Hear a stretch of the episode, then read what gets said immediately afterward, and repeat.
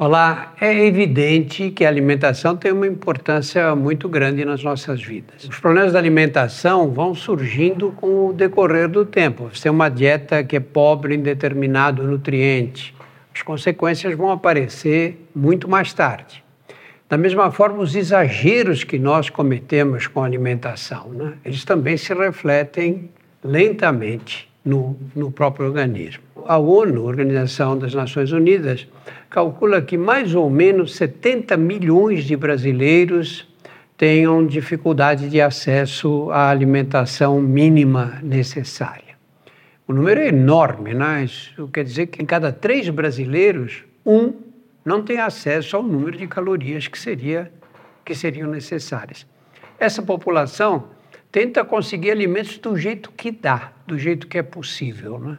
Nós vamos hoje discutir alguns outros aspectos da, da alimentação. A minha, quando era criança, minha avó via a gente comendo um biscoito na hora do, um pouco antes do almoço, do jantar, tu tomava bronca. Como? Tô chupando bala nesse horário? Isso aí não é comida. A comida era a refeição brasileira típica: arroz, feijão, uma salada, uma, uma, uma carne de frango. Carne de frango era muito cara naquele tempo.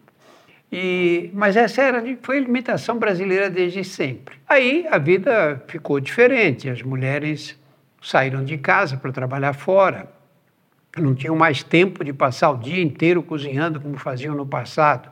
Surgiram os alimentos que você encontra no supermercado em pacotes ou congelados, que você pega, leva para casa, esquenta ou come do jeito que eles vêm dentro do saquinho. Esses alimentos, como nós vamos ver, têm alguns problemas. São ricos em sódio, são alimentos ricos em gorduras, em açúcar, a quantidade de açúcar que eles contêm é grande e eles estão ao alcance da mão. O consumo de, desses alimentos que nós chamamos de ultraprocessados aumenta cada vez mais.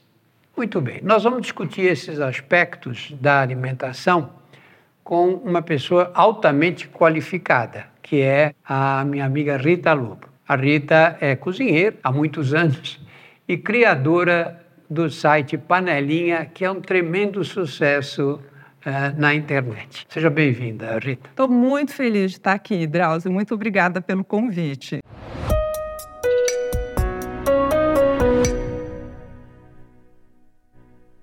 Olha, vamos começar então tentando nos, me alfabetizar. Qual é a diferença entre alimentos in natura, alimentos minimamente processados, processados e os ultraprocessados? São quatro grupos, né?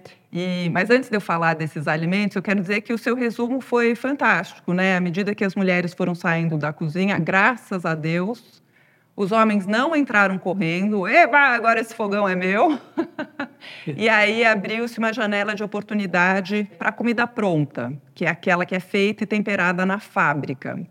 E o resultado disso a gente já sabe, os números relacionados à má nutrição explodiram no mundo inteiro, não só no Brasil, né? E, então, eu acho importante mesmo a gente saber diferenciar comida de verdade de ultraprocessados, porque são esses ultraprocessados que pioram muito a nossa alimentação e, consequentemente, a nossa saúde. In natura e minimamente processados, fazem parte de um grupo só. Eles devem ser a base da nossa alimentação. In natura é porque veio da natureza e do jeito que veio da natureza chegou na sua cozinha. São os legumes, as hortaliças, todas, né, que são é, legumes e verduras, as frutas. Minimamente processado é porque teve algum processo, mas não, não foi adicionado nada àquele alimento. Então, por exemplo, o arroz, o feijão, o café, eles foram é, secos, eventualmente moídos, mas a eles não foi, não, não, foi adicionado nada, nem açúcar, nem sal, nem nenhum aditivo químico, né? Então, quando a gente fala assim, na base da alimentação tradicional do brasileiro, como você disse, que tem arroz, feijão, saladas, é, as carnes, todos esses alimentos fazem parte do grupo 1. São alimentos in natura e minimamente processados. Esse é o grupo 1. O grupo 2 ele é de é, óleo, sal, açúcar. São aqueles ingredientes culinários que a gente não come isoladamente, ou não deveria, né? A gente não deveria comer uma colher de sal, comer uma colher de açúcar. E a gente usa esses alimentos para transformar o grupo 1, aquele dos in natura e minimamente processados, em comida gostosa, que a gente faz em casa com mãos humanas, né? O grupo 3 é dos alimentos processados. E eles não são assim o, o problema da alimentação. Os alimentos processados, eles existem na nossa alimentação há muito tempo. É, digamos assim, o início da industrialização da comida. É um alimento que, por exemplo, o pepino. E aí ele foi, ele foi cozido com um pouquinho de sal e virou aquele picles. Ele é uma conserva. Não tem nada de errado ali, ainda tem o pepino. As frutas em calda. Tem açúcar ali, mas ainda tem a fruta. Então, os processados são os alimentos que ganharam ou sal ou açúcar. Então, atum em lata, sardinha em lata, grão de bico em conserva, é, o tomate pelado. Então, esses são os alimentos processados.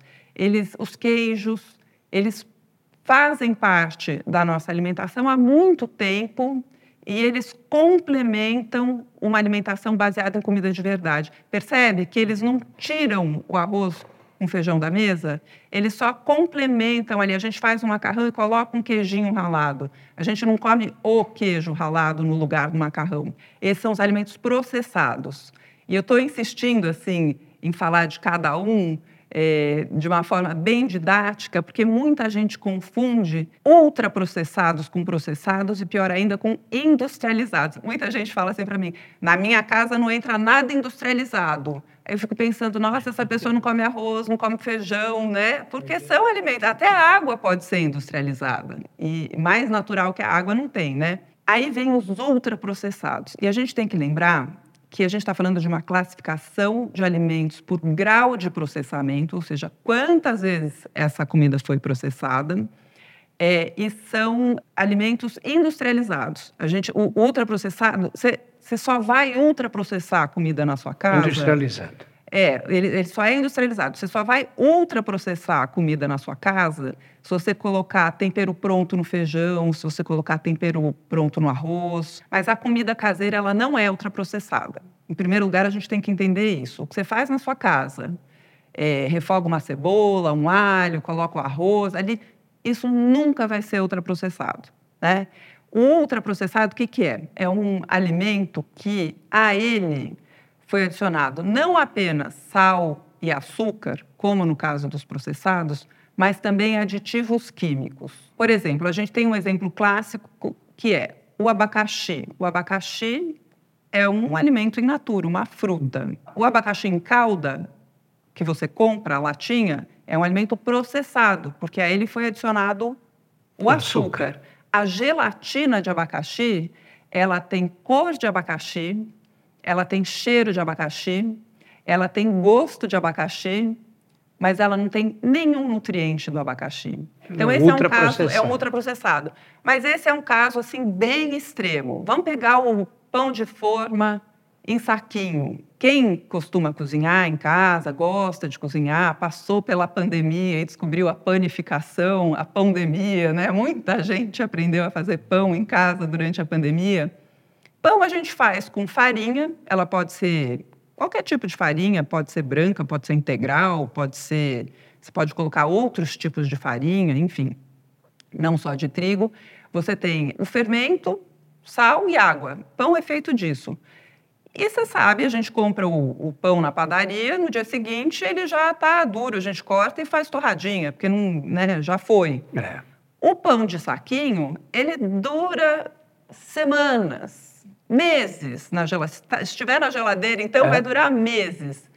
Porque ali tem um monte de conservantes. Só que tem alguns conservantes que eles mudam a estrutura do pão, então precisa de um estabilizante. Só que o estabilizante, ele tem um gosto meio estranho, então precisa de um saborizante.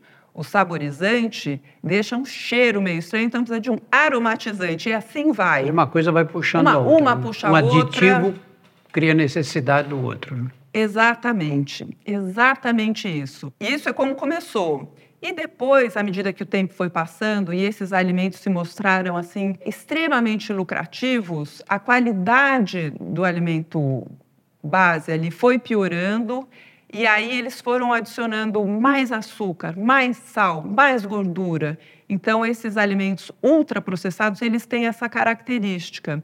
Eles são alimentos que têm muito sal, muito açúcar, muita gordura e aditivos químicos. Só quero contar uma historinha aqui, porque eu acho que quando a gente entende as coisas conceitualmente, fica mais fácil de aplicar na prática e a gente consegue fazer melhores escolhas. Em meados da década de 90, um grupo de cientistas da USP é, notou que o consumo de açúcar, sal e óleo no Brasil de acordo com, com a POF, né, a Pesquisa de Orçamentos Familiares da, é, do IBGE, estava caindo.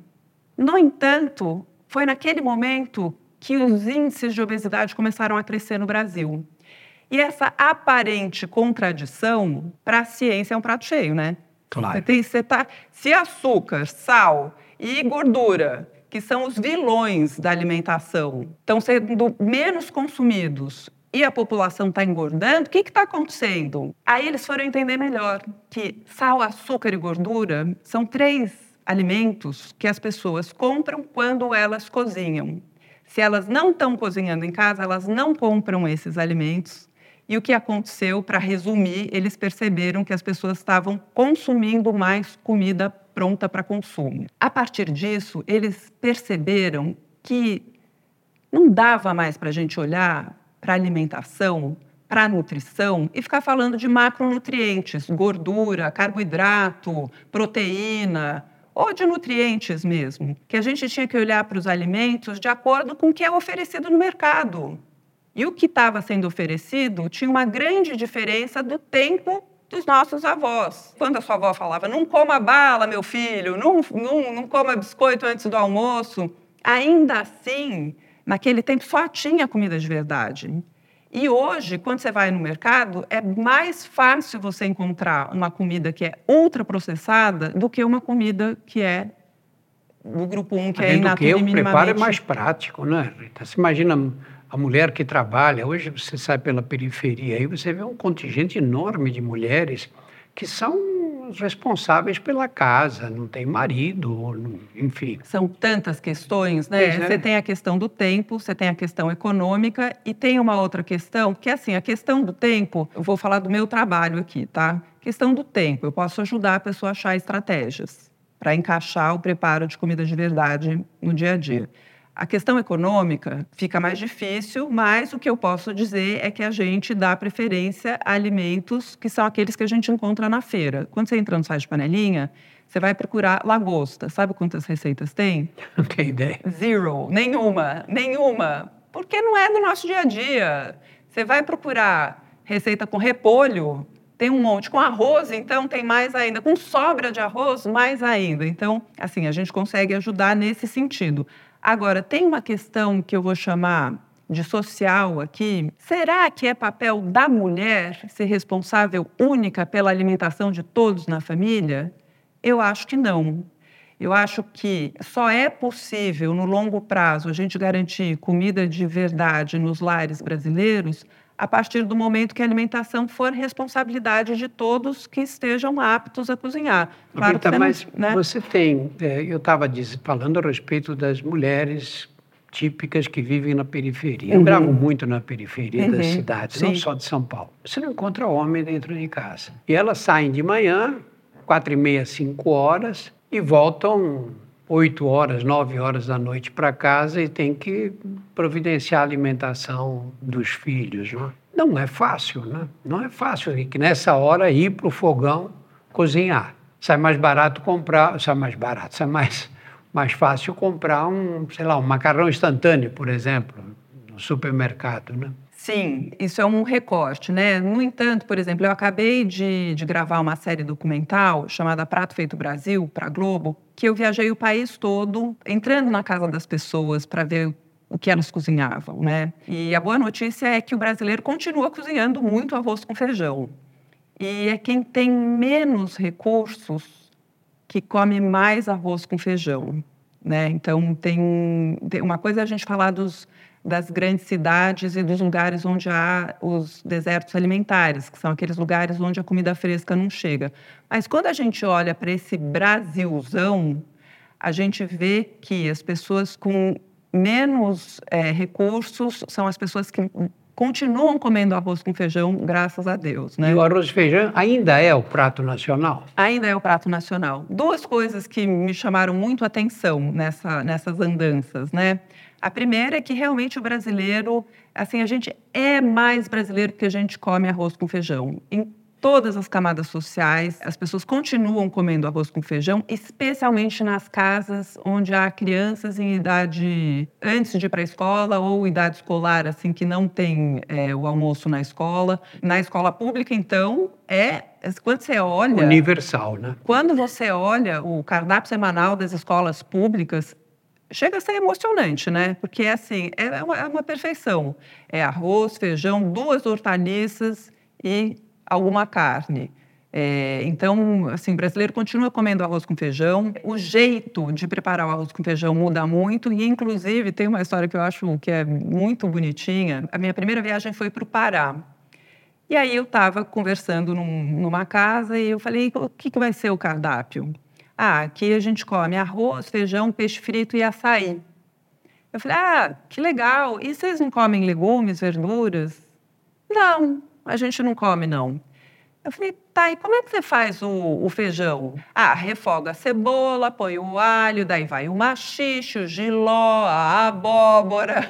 Fica uma delícia, né? É outro jeito de comer, né? É o feijão adubado, com tudo que veio da terra. Então é outro jeito de comer, mas ainda assim, percebe que a gente segue essa fórmula do PF de arroz, feijão, legumes, verduras é, e um pedaço de carne, que é assim, a gente conseguiu juntar no prato quatro dos cinco grupos alimentares que são essenciais para a nossa alimentação, só fica faltando um, que são as frutas que a gente come na sobremesa, no café da manhã, no lanchinho. Enfim, o brasileiro, o brasileiro não é bobo, não. Mas tem uns, uns erros que os brasileiros fazem, especialmente norte e nordeste, que é comer no mesmo prato arroz e feijão mas aí eles colocam farinha no mesmo prato e macarrão, tudo misturado. É. Eu acho que macarrão com arroz é a pior combinação que você pode fazer. Tudo carboidrato, e você viu o problema de obesidade é. nessas populações. Do que eu sei, o problema de obesidade não é relacionado ao consumo de, desses carboidratos, e sim a, a troca do, do, de sai o, o, a comida de verdade e entra o ultraprocessado, e o ultraprocessado entra em forma de refrigerante, de suco, né? Se toma de suco muito é adoçado, muito adoçado, café muito adoçado, né? No, no Brasil todo, mas no não, norte e nordeste mais ainda. uma geração de crianças que não bebe água. Não bebe água, exatamente. Só toma suco o tempo é. inteiro.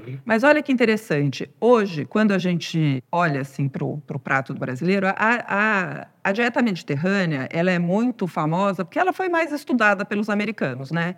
Mas, finalmente, os brasileiros estão estudando a dieta brasileira e descobrindo coisas incríveis. Isso que você falou, do arroz, macarrão, farinha, farofa, mandioca, né? São todos alimentos que têm um, um papel nutricional similar, né? São alimentos... Porque eu, eu não gosto muito de pensar que é carboidrato, é proteína, porque daí a pessoa fica falando que é, chamando carne de proteína e esquece que arroz com feijão juntos claro. são uma excelente forma de proteína, né? Então, eu, eu pessoalmente, assim, é, não gosto muito de ficar usando os macronutrientes como sinônimo de, de alimento. Dá a impressão de que quem não come carne não come proteína. Não tem, é, não tem, não tem nenhum, não tem proteína na alimentação. Mas, enfim, quando a gente olha para o prato feito tradicional, você tem de um lado do prato o arroz e o feijão. Só que brasileiro come farofa, come farinha, macarrão cada vez mais. Isso é, uma, isso é a segunda coisa que eu notei, que no Brasil a gente está comendo muito mais macarrão do que os dados estão mostrando para a gente. Eu acho que numa próxima pesquisa, talvez isso apareça. Eu tenho visto assim, em todos os lugares, as pessoas colocam arroz e macarrão. O que, que a gente percebe? Que quando a pessoa divide o espaço, não tem problema nenhum o, o, espaço entre o arroz e o macarrão. O problema é somar. Se você coloca no prato arroz, macarrão, farofa, dois terços do prato e um terço fica para um, uma fatia de, de tomate, dois grãozinhos de feijão, você desconfigurou a proporção. Quando você coloca de um lado do prato o arroz e o feijão, e aí você quer comer a farofa, a farinha, o macarrão, você coloca um pouco menos de arroz, não tem problema. Porque esses alimentos, eles têm um papel nutricional similar, o importante é manter a proporção. Então, essa nossa dieta brasileira, ela é muito inteligente. Ela é muito inteligente. Não tem problema é, você consumir esses diferentes alimentos do mesmo grupo se você não somar. O que é pior da alimentação mais tradicional, assim, mais farta, em momentos que a gente tem é, que o país está com momentos mais ricos, digamos assim, é o excesso de carne. O brasileiro come muito mais carne do que precisa. A orientação no, no guia alimentar para a população brasileira é reduzir, especialmente se a gente come arroz com feijão. O feijão tem 19 dos aminoácidos essenciais. O que falta, o arroz tem. Então, quando junta, eles formam uma potência nutricional, porque eles são. têm 20 aminoácidos essenciais. É uma excelente fonte de proteína. E aí, os que estão em condição econômica melhor comem muita carne. Né? Comem muita carne. O pessoal que estuda nutrição no mundo inteiro elogia muito o guia alimentar da população brasileira que foi feito pelo Ministério da Saúde. Eu queria que você falasse um pouquinho sobre ele. Esse guia, ele é revolucionário. Ele virou referência no mundo todo. É. é um documento oficial do país, foi lançado em 2014 e foi o primeiro guia alimentar, resumidamente, que diz: coma comida, não nutrientes. O que, que isso quer dizer? Que se você ficar preocupado em cortar glúten, eu não estou falando de pessoas com necessidades claro. especiais de alimentação, eu estou falando de modismo. Você começa a falar, ah, eu não vou comer carboidrato, eu não vou comer glúten, eu não você, você desregula toda uma alimentação que, na verdade, quando você olha para a alimentação brasileira, o que, que ela é? É uma dieta que foi sendo feita não no laboratório por alguém que criou e testou em, em 20 pacientes.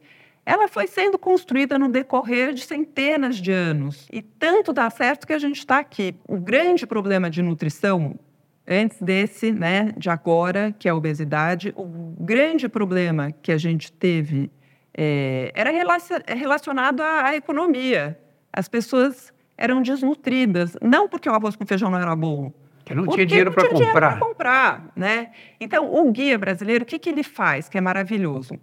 Primeiro, ele conta para gente que a alimentação saudável não tem a ver só com os nutrientes. É o jeito que você come, é você estar, tá, de preferência, é, comendo com outras pessoas, a importância disso. Ele fala sobre a classificação dos alimentos por grau de processamento, né? Ele explica direitinho, olha, se com alguma dúvida sobre é, o que, que é in natura, o que, que é processado, o que, que é ultraprocessado, está tudo no Guia Alimentar e que é um PDF que você põe lá no seu buscador Guia Alimentar para a População Brasileira, você baixa o PDF, é um documento ótimo de ler de cabo a rabo. Assim, ele é pensado para a população. E é ele gratuito. É, né? é gratuito, é oficial, é, tem um respaldo científico né, do NUPENS, que é o Núcleo, Núcleo de Pesquisas Epidemiológicas em Nutrição e Saúde da USP. E esse guia, ele parou com essa história de é, achar que a população tem que ser PhD em nutrição para conseguir se alimentar.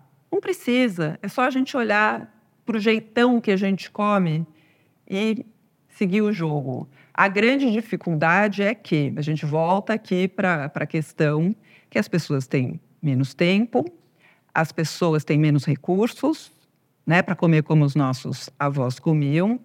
E as pessoas, na verdade, também, e esse eu acho que é um ponto super importante da nossa conversa, têm muita alternativa de conhecimento às vezes fica difícil de você saber no que, que você acredita, porque você tem um médico lá falando que você não pode comer glúten nunca mais na sua vida. E aí você tem um nutricionista falando que você não pode comer fruta, porque fruta é açúcar. Daí, então fica. Aí vem assim, outros que não podem comer berinjela. Daí vem outro que não pode comer berinjela. Então, e assim vai, né? Que, são, que é o funcional, né? Que é uma Acho coisa... que a internet prejudicou nesse sentido, não? Não só a internet, né? Todo um sistema alimentar. E também eu sou, eu tenho a seguinte teoria, assim, não dá para chorar o leite derramado. É, é verdade.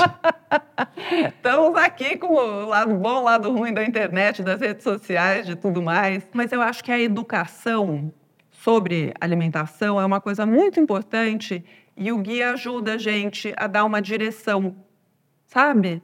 A gente fazer as pazes com a comida de verdade, a gente saber que a gente pode comer, sim, arroz, feijão, legumes, verduras, todos os tipos de carne, não tem melhor ou pior. Tem uma brincadeira que eu faço, assim, nas minhas palestras, eu, depois de falar sobre o, grupo de alimentos, eu estava perguntando assim: o que, que é melhor? O que, que, é mais saudável? Brócolis ou abóbora? Levanta a mão quem acha que é brócolis. Levanta a mão quem acha que é, é abóbora. E é, geralmente é dividido, né? O melhor é comer um dia brócolis, outro dia, dia abóbora. Ou os dois juntos. Ou os dois juntos, porque cada alimento tem uma composição nutricional única que só ele oferece para o seu corpo. E alimentação saudável a chave é variedade. Quanto mais a gente variar, melhor fica a alimentação. Você sabe que assisti a uma palestra num congresso médico no começo dos anos 90, imagina, 30 anos atrás. E quem falou nessa palestra foi um especialista em nutrição japonês, que falava um inglês até um pouco difícil de da gente compreender. E ele mostrava um prato que tinha batata, tinha carne, não lembro o que era mais, mas era alguma coisa como um omelete, assim, uma coisa desse tipo. E aí tinha um outro prato que era um prato cheio de legumes. Uhum. Ele dizia: olha a diferença. Você pode reconhecer uma dieta, uma dieta saudável pela cor.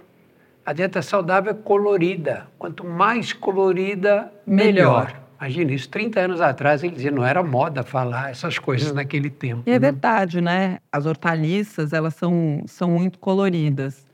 É um jeito de pensar, tem que deixar o prato colorido. Eu, eu gosto de pensar em ter duas hortaliças. Eu acho que isso resolve. Mesmo que elas sejam da mesma cor, mesmo que elas sejam verdes.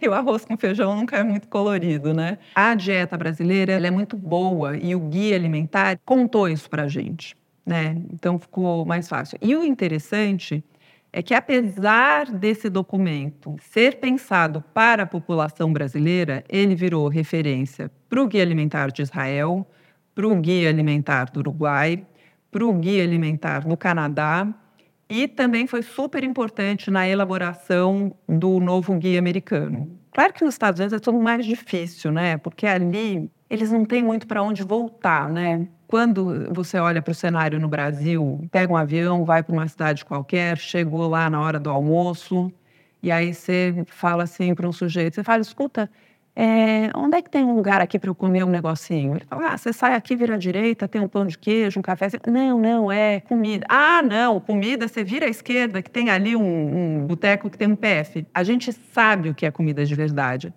O americano nem sabe. Nem sabe. Ele não sabe. Tem estudo que mostra que você comentou de criança brasileira que não toma água. Nos Estados Unidos tem, tem gente que nunca na vida tomou um copo d'água. Nunca. É só refrigerante, refrigerante. e suco. É. É. E eles têm uma coisa que são esses ultraprocessados que fazem parte da dieta Desde bebê. normal, né? Desde bebê. De uma pessoa sair do trabalho, passar a comprar uma lasanha congelada no supermercado, chega em casa, põe no micro-ondas, está pronta em minutos, né? Isso é dieta americana típica, né? Típica. E quando eles acham que estão cozinhando, é mistura uma carne em lata com um feijão em lata, com um molho de tomate em lata, mistura tudo e jura que está cozinhando. E no jantar uma pizza congelada. Né? Exatamente. É. Mas tem uma coisa, em compensação, nós temos um problema de obesidade claro no Brasil hoje. Né? Cada levantamento temos mais pessoas com excesso de peso e com obesidade mesmo. Mas nos Estados Unidos é uma coisa visível nas ruas, né? População quase, estão chegando a 80% da população acima do peso e 40% com obesidade mesmo, já na faixa de obesidade franca. E uns 10% da população com aquele grau de obesidade grave que tem indicação daquelas cirurgias de redução do estômago. Eu tenho um amigo que diz assim: aqui nos Estados Unidos, ele mora lá, eles engordam todo mundo. Eles engordam japonês, engordam chineses, engordam vietnamitas, indianos, engordam todos. O que leva É a... o sistema alimentar, né? Eu não sei se era isso que você ia perguntar. Exatamente. O que, que leva, né? Mas é, é ele está corretíssimo. Tem uma coisa que me, pergu me perguntam muito: o que é ultraprocessado e como você faz para cozinhar tanta coisa gostosa e ficar magra?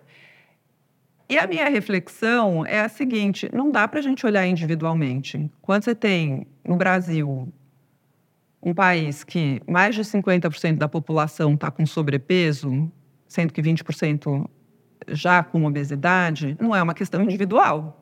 Né? Claro, claro que, que, a gente pode fazer é, melhores escolhas individualmente, aprender a cozinhar, dar preferência a, alimentos frescos, isso tudo, assim, eu trabalho para isso. Eu, eu, aliás, a minha ligação com a ciência vem daí. A partir do momento em que a ciência descobriu que para ter uma alimentação saudável você precisa cozinhar, eu falei: opa, estamos junto. é isso, é muito difícil você ter uma alimentação saudável se você não cozinha. Claro que você pode ter alguém para cozinhar para você, mas talvez seja injusto. Será que aquela pessoa quer cozinhar para você? E aí a gente né, entra num, é, num outro aspecto. Discussão. Mas, enfim, é o sistema alimentar. Né? Quando você tem um sistema alimentar que privilegia os ultraprocessados, não é só uma questão de preço. Você vai ser mais feliz se você tomar refrigerante em vez de água. Você vai ser mais alegre e sei lá o que se você abrir um pacotinho. Você não é só uma questão econômica. Aqui a gente tem é porque no Brasil é mais importante falar da questão econômica porque é uma questão que, que é gigantesca. Mas não é só isso você ficar assim, parar na frente de um fast food, você vai ver cada carrão que, que, que vai no, no, né, no negócio de retirar a comida. E cheio de criança dentro. Não é só uma questão de falta de escolha, é uma questão de escolha. Porque é, essa, digamos assim, indústria dos ultraprocessados, ela é, ela é uma indústria que ela tem, tem muito recurso para convencer as pessoas de que é muito mais legal comer ultraprocessado, é uma perda de tempo cozinhar e no, no, fim das contas não faz diferença porque a comida é nutritiva igual. Tem sempre lá, tem ferro, tem isso, tem aquilo. Essa indústria dos ultraprocessados trabalha com certos requintes. Eu li uma vez que uma das maiores produtoras aí, eles têm engenheiros acústicos contratados para tentar acertar o ponto exato daquele creque. Né? Deixar aquele crocante que a gente gosta, sente bem quando, quando come aquilo. Né? Então é tudo planejado daquela forma. E eles vão usar todos os recursos possíveis para atingir esse, essa finalidade. Né? Uma dieta com, que se base, que tem grande participação dos ultraprocessados, corre o risco do que exatamente? Quais riscos corre? Porque são muitos, né? É, o que os, os números mostram, é, pelo menos o que eu tenho acesso aqui no Brasil, é que à medida que a gente foi deixando de comer comida de verdade e consumir mais ultraprocessados, a saúde foi piorando. A primeira coisa que chama atenção é que a população foi engordando. Ah, mas qual é o problema de engordar? Aí Aí o doutor Drauzio é que pode explicar melhor. A obesidade é um pacote, né? vem acompanhada de muita coisa ruim. Né? O que, que vem? Aí vem hipertensão, vem diabetes, vem problemas osteoarticulares, né? Pessoas começam a ter problemas nas juntas, dificuldade para se movimentar, alterações metabólicas muito importantes, colesterol sobe, os lípides ficam desregulados e isso aumenta o risco de ataques cardíacos, derrames cerebrais, enfim, todos os problemas que nós estamos vendo na nossa população à medida que envelhece. Não é? é isso, né? É esse o preço que a gente paga por abrir mão dessa habilidade humana que é saber cozinhar. Então, para a gente encerrar, você pode dar uma receita geral, não, não por alimentos, é claro, mas assim, qual, como é deve ser o café da manhã, o almoço, o jantar. o Brasil é um país tão gigante, né, que cada região vai ter um jeito. Tem, né, região, se a gente vai um pouco mais para cima, tem a tapioca, chega aqui em São Paulo, é o pão na chapa, com uma média e, um, e uma mão. Por exemplo, tem uma família que eu visitei no sul, sabe que eles comiam de manhã? Carne. É, carne seca, batidinha, como se fosse uma, fa uma farofa, assim, com farinha de mandioca e um café preto. então, cada, cada região tem a sua, a sua característica e também tem o que a pessoa gosta, o que ela não gosta, né? Daí chega na hora do almoço, basear no arroz com feijão é uma ideia maravilhosa, mesmo para quem come fora, vai no quilo, come arroz com feijão, duas hortaliças, uma carne, se a pessoa come carne, se não come carne, capricha no arroz com feijão. E à noite a gente vai variar, tentando sempre incluir hortaliças. O segredo, o segredo da alimentação saudável é excluir os ultraprocessados e incluir mais legumes e verduras e frutas. Eu acho que é, esse é o resumo da ópera. Para isso, a gente precisa aprender a, a, cozinhar. Mas eu queria deixar uma receitinha aqui, que é como é que a gente faz para saber se o produto é ultraprocessado? né? Porque na embalagem está dizendo que é saudável, está é, dizendo que enriquecido, é enriquecido, vitaminas, com vitaminas, está dizendo que tem o sabor do, do tempero, do molho da vovó, está garantindo ali para mim, em letras garrafais, como é que eu faço para saber se aquilo é um produto ultraprocessado? De acordo com o Guia Alimentar para a População Brasileira, lembrando que é um documento oficial do país, a gente não nem olha para essa parte, digamos assim, da propaganda, da parte da frente, a gente vira o produto e lá vai ter uma lista de ingredientes. Vai ter ingredientes. Em primeiro lugar, se tem ingredientes, tem mais chances de ser ou processado ou ultraprocessado, porque no, no, no, na embalagem de feijão tem feijão, não tem ingredientes. É. Tem só o feijão, nem precisa dizer ali o que, que tem. Na batata. Na batata é batata. Cebola é cebola, alface é alface, farinha de milho é farinha de milho, né? E assim por diante. Então, se tem uma série de ingredientes, alguns ingredientes, já é um indício. Se além dos nomes que a gente conhece, tem ali, né? Então, farinha de trigo, sal, começa a ter nomes de coisas que a gente não teria na cozinha de casa, que parecem de laboratório, porque são, né, de laboratório. Aí é melhor deixar na prateleira. É melhor é, buscar um, um, outro alimento que seja um alimento de verdade. Lembrando que né, os melhores alimentos não têm lista de ingredientes. Sabe que por razões pessoais eu parei de comer açúcar muitos anos. Então, tem um paladar que é muito sensível ao gosto doce. Né? Eu percebo quando tem quantidades muito pequenas de açúcar. E uma vez estava nos Estados Unidos e achei que tinha comprado um queijo, falei, vou comprar uma torrada para comer com esse queijo. E fui olhando os rótulos, eu não conseguia achar uma que não tivesse açúcar. E algumas vêm disfarçadas, vêm assim, cana de açúcar evaporada. açúcar evaporada é o quê? Não exatamente. Exata, exata. Não, então, são, são truques, né? Eles pegam, em vez de falar açúcar, quebra em três nomes, porque daí o açúcar não precisa ser o primeiro, porque sempre o primeiro ingrediente da lista é o que está em maior quantidade é. naquele é. produto. E geralmente é açúcar, nos ultraprocessados raiz. então, é, é, tem, tem, essa, tem esse truque aí de mudar o nome, que daí você não né, passa batido. Mas é, é isso. E tem uma outra coisinha que é assim, à medida que a gente faz as pazes com a comida de verdade e entende a diferença entre ultraprocessados e comida de verdade, você vai ver que eh, você muda a chave de um jeito você primeiro fica o maníaco da, do, do rótulo, ficar lá lendo a lista de ingredientes. Depois você entende a lógica e você não precisa nem ler lista de ingredientes, porque você sabe o que é comida de verdade e o que não é comida de verdade. Então, é um processo, mas vale a pena. Rita, muito obrigado. Foi um prazer conversar com você, viu?